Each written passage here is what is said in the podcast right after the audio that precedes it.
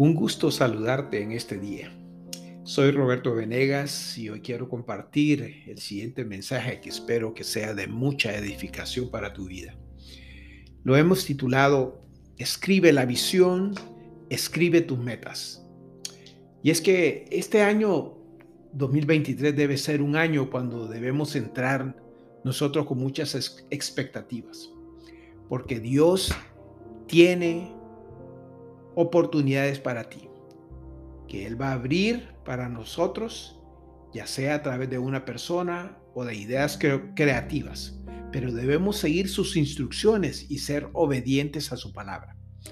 Por eso es que es importante que nosotros establezcamos metas desde el inicio de este año, las cuales deben ser medibles, específicas, con tiempos de ejecución y alcanzables ya que Dios nos ha instruido y nos ha dicho, escribe la visión y declárala en tablas para que corra el que leyera en ella.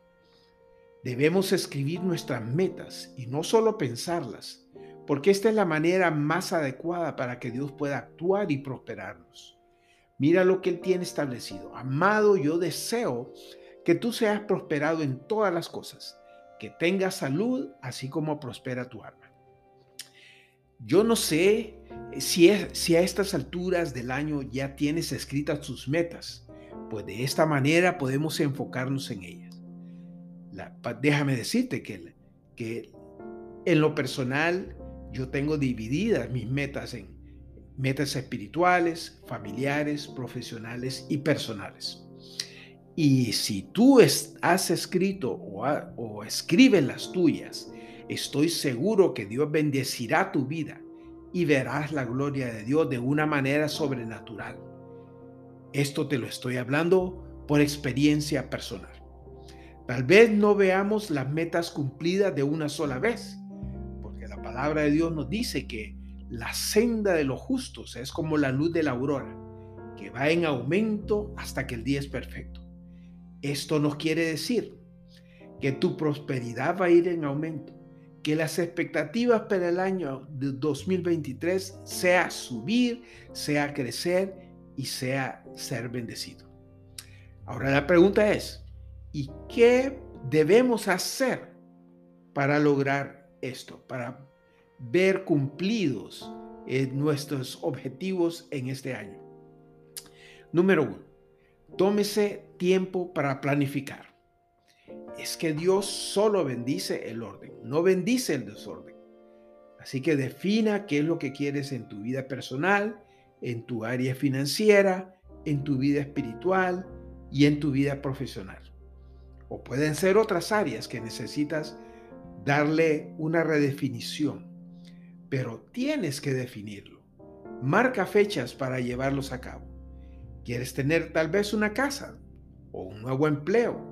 Una promoción, quieres viajar, quieres crecer espiritualmente hablando, quieres servir en algún ministerio de tu iglesia y etcétera, tantas cosas que, que uno pueda, que necesita poder hacer en este año. Te comento esto porque Dios cuando quiere bendecir a alguien le pregunta, ¿qué es lo que tú quieres? Recordemos el ejemplo de Jesucristo cuando venían los ciegos y los leprosos a Él. Claro, Él sabía que necesitaban la vista o ser limpios en sus cuerpos. Pero ¿por qué es que Él preguntaba, ¿qué quieres? ¿Sabes por qué? Porque nosotros tenemos que hacer nuestra parte.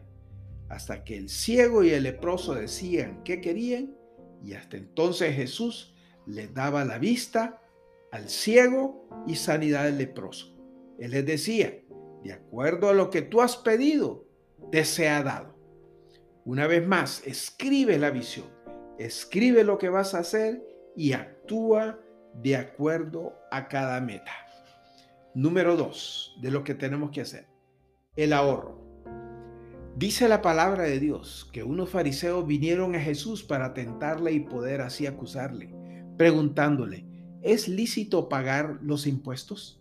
Jesús le contestó, da a César lo que es del César y a Dios lo que es de Dios. En este sentido, lo primero que tenemos que hacer es dar nuestros diezmos a Dios, en donde sea que recibamos nuestro crecimiento espiritual en la iglesia en que nos congregamos. ¿Por qué? Porque hay una promesa en Malaquías 3, 10, 11. Traed todos los diezmos al alfolí y haya alimento en mi casa y probadme. Mira lo que dice esta, esta palabra. Probadme ahora en esto, dice Jehová de los ejércitos, si no os abriré las ventanas de los cielos y derramaré sobre vosotros bendición hasta que sobreabunde.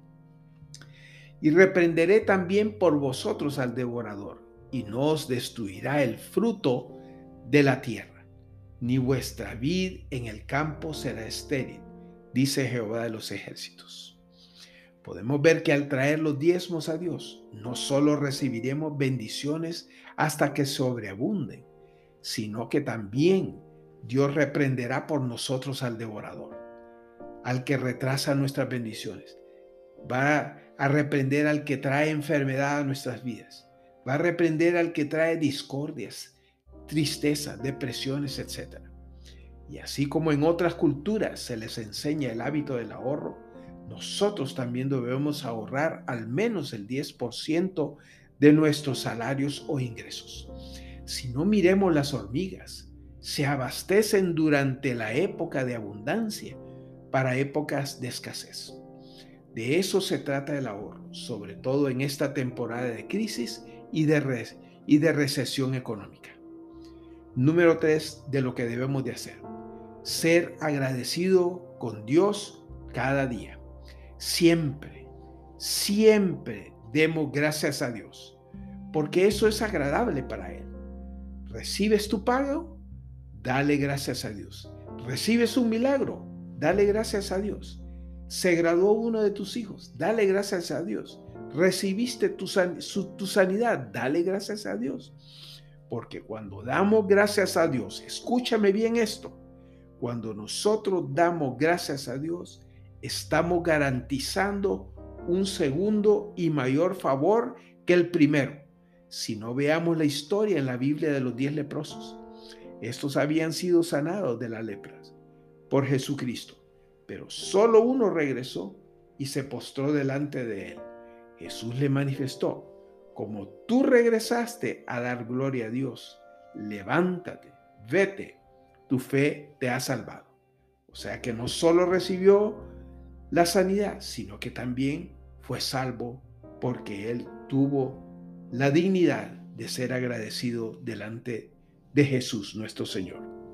Ahora mismo, como una forma de manifestar mis agradecimientos, he comprado un cuaderno donde cada día escribo las cosas por las cuales estoy agradecido con Dios y lo hago al final de cada día.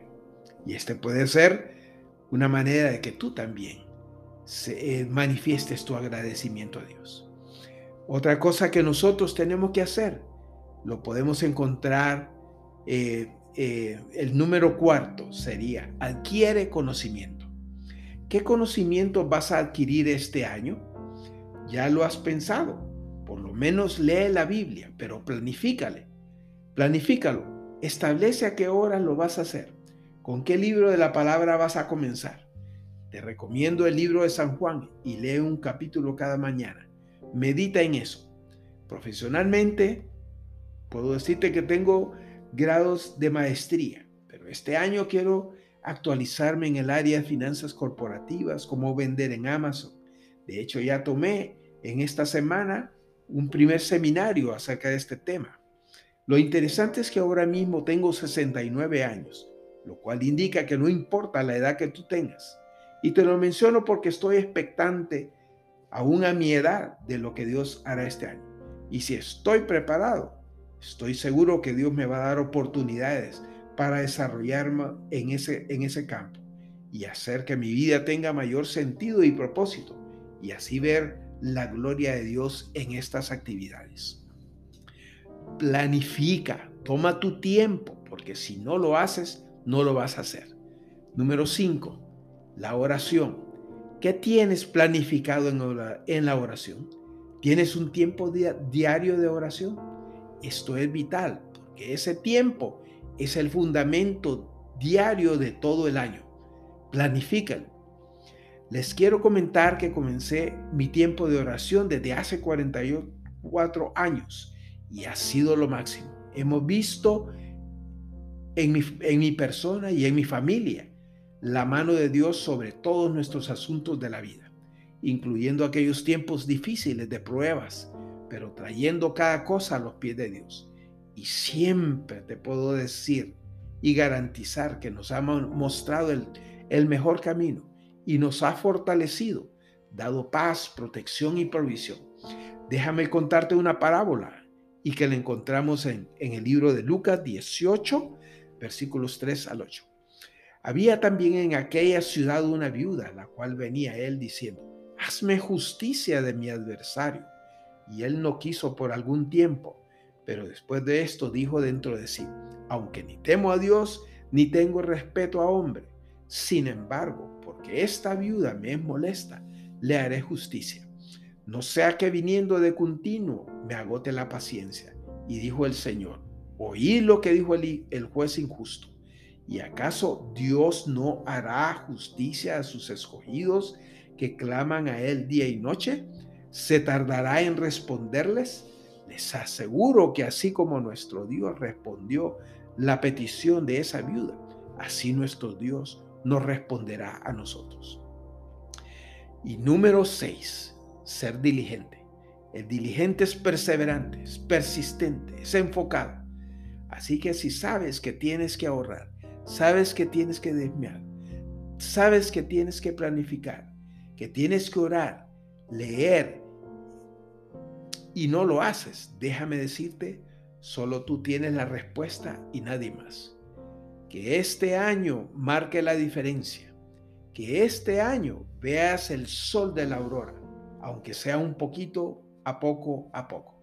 Alguien decía, tú no tienes la culpa donde naciste, pero sí tienes la culpa de quedarte así como estás.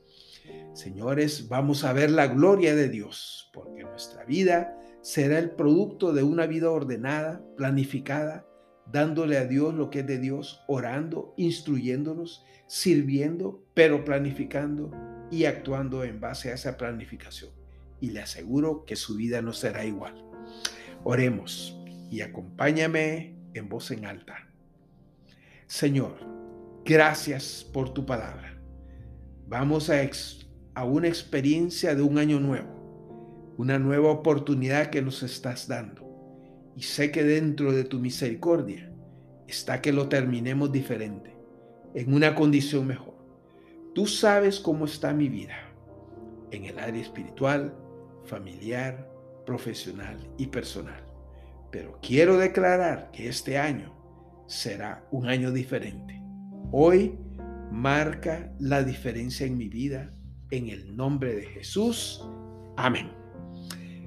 Que Dios les bendiga y que Dios les guarde de una manera poderosa. En el nombre de Jesús. Y que la paz de Dios sea sobre cada uno de ustedes.